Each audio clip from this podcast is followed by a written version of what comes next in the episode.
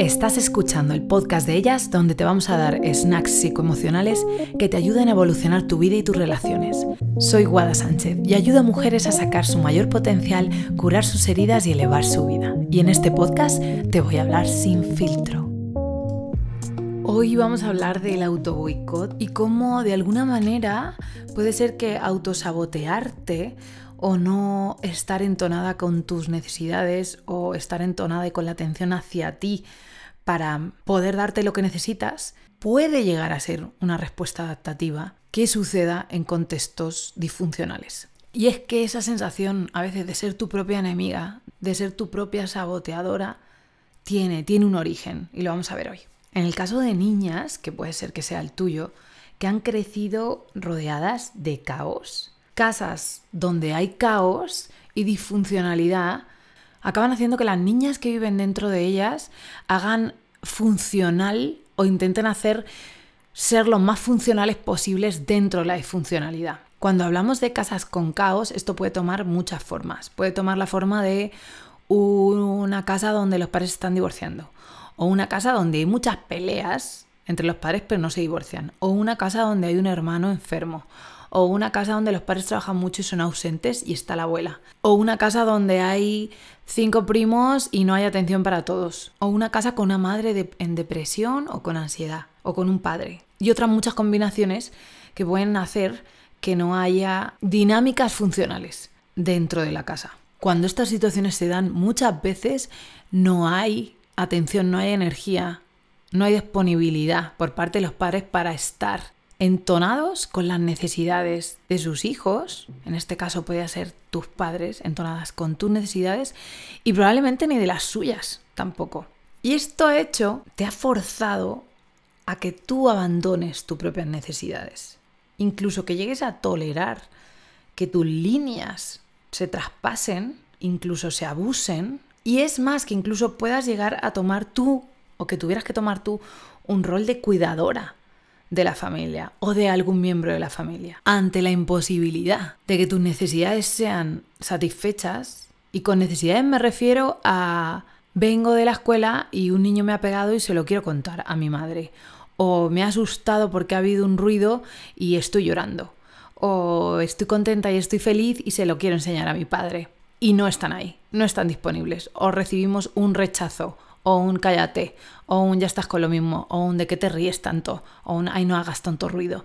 Con necesidad hablamos de cualquier momento que como niña querías compartir, querías ser atendida, querías ser vista y no está ese otro lado por ese caos que podía tomar forma o que puede tener la forma de muchas diferentes situaciones. Ante eso, una de las salidas que tenía tu mini mente era abandonar sus necesidades si ahí fuera mis necesidades no se pueden satisfacer, es decir, si llamo la atención, si río, si busco conexión y no hay por el otro lado, para sobrevivir las tengo que abandonar.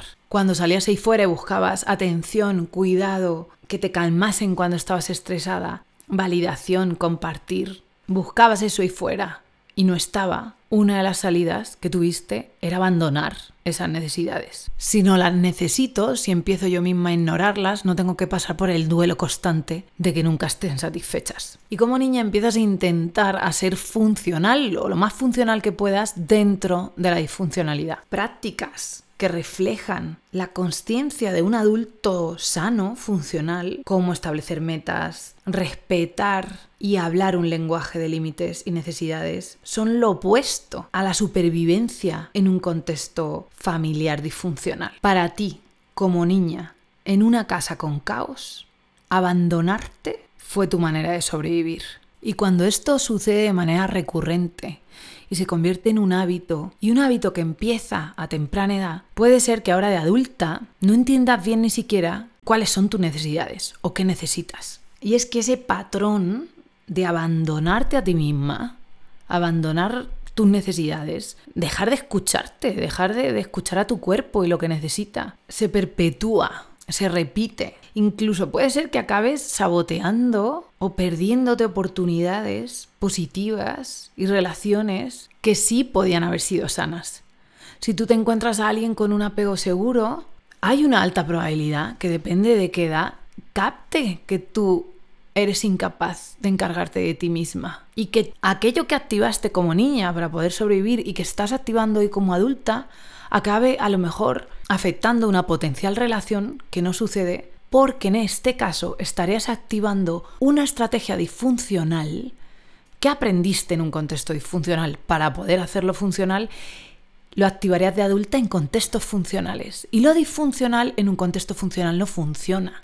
Te encuentras una persona sana que parte de lo que esperas que tú te puedas encargar de ti. Y al repetirse ese patrón, puede acabar siendo como una profecía autocumplida, donde la propia relación que podría haber sido sana no sucede, o se rompe, no cuaja, o acaba convirtiéndose en una, en una relación disfuncional que no, que no sobrevive. Si tú como adulta quieres crear relaciones funcionales, es importante que aprendas estrategias funcionales, porque si continúas perpetuando esas estrategias disfuncionales, una de ellas es abandonar tus necesidades para ponerlas de otros por encima, eso mismo, esa estrategia misma está preparando la tierra, preparando el espacio, constituyendo ingredientes de una relación disfuncional. Y por otro lado es difícil acabar con estos patrones porque son familiares mucho y casi automáticos. Y además es un patrón que te ha ayudado a preservar la necesidad de tu niña pequeña de apego en ese contexto familiar disfuncional. Las personas tienen dos necesidades, la de apego y la de descubrimiento, la de exploración y la de la exploración propia también, ahí entra la autenticidad. Cuando ser auténtica y explorar el mundo amenaza tu necesidad de apego, la necesidad de apego se pone por encima de la autenticidad. Y eso probablemente pasó en tu niñez. Por encima iba el mantener el apego con la persona, aunque sea de manera disfuncional, antes que mantener tu propia autenticidad. Y esto es algo que vemos en estudios, donde por encima de otras necesidades se mantiene la del apego. Y es por eso que acabamos muchas veces aferradas, apegadas a un lugar disfuncional, que puede ser nuestras familias, y nos cuesta mucho transformar las estrategias,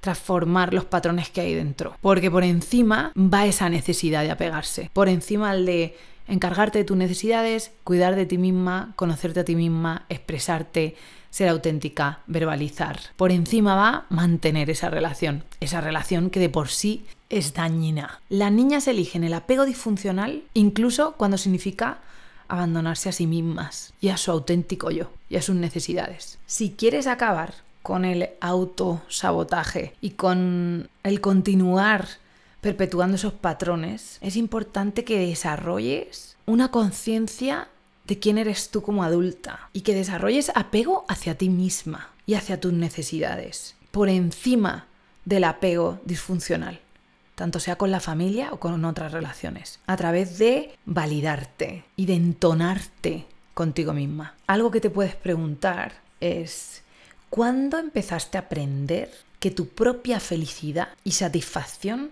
podía ser peligrosa y de qué manera y para quién suponía eso una amenaza. Date tu tiempo y responde estas preguntas y yo te animo a que comiences ese camino de exploración interna en nuestras terapias grupales trabajamos en esto con grupos de mujeres, son súper potentes, pasan cosas muy bonitas y yo estaría feliz de acompañarte en ese proceso y que formases parte de nuestra familia de mujeres conscientes que se trabajan a sí mismas y que están transformando sus relaciones. Mil gracias por estar aquí, espero que te haya ayudado mucho este podcast y te veo muy pronto con más snacks psicoemocionales sin filtro.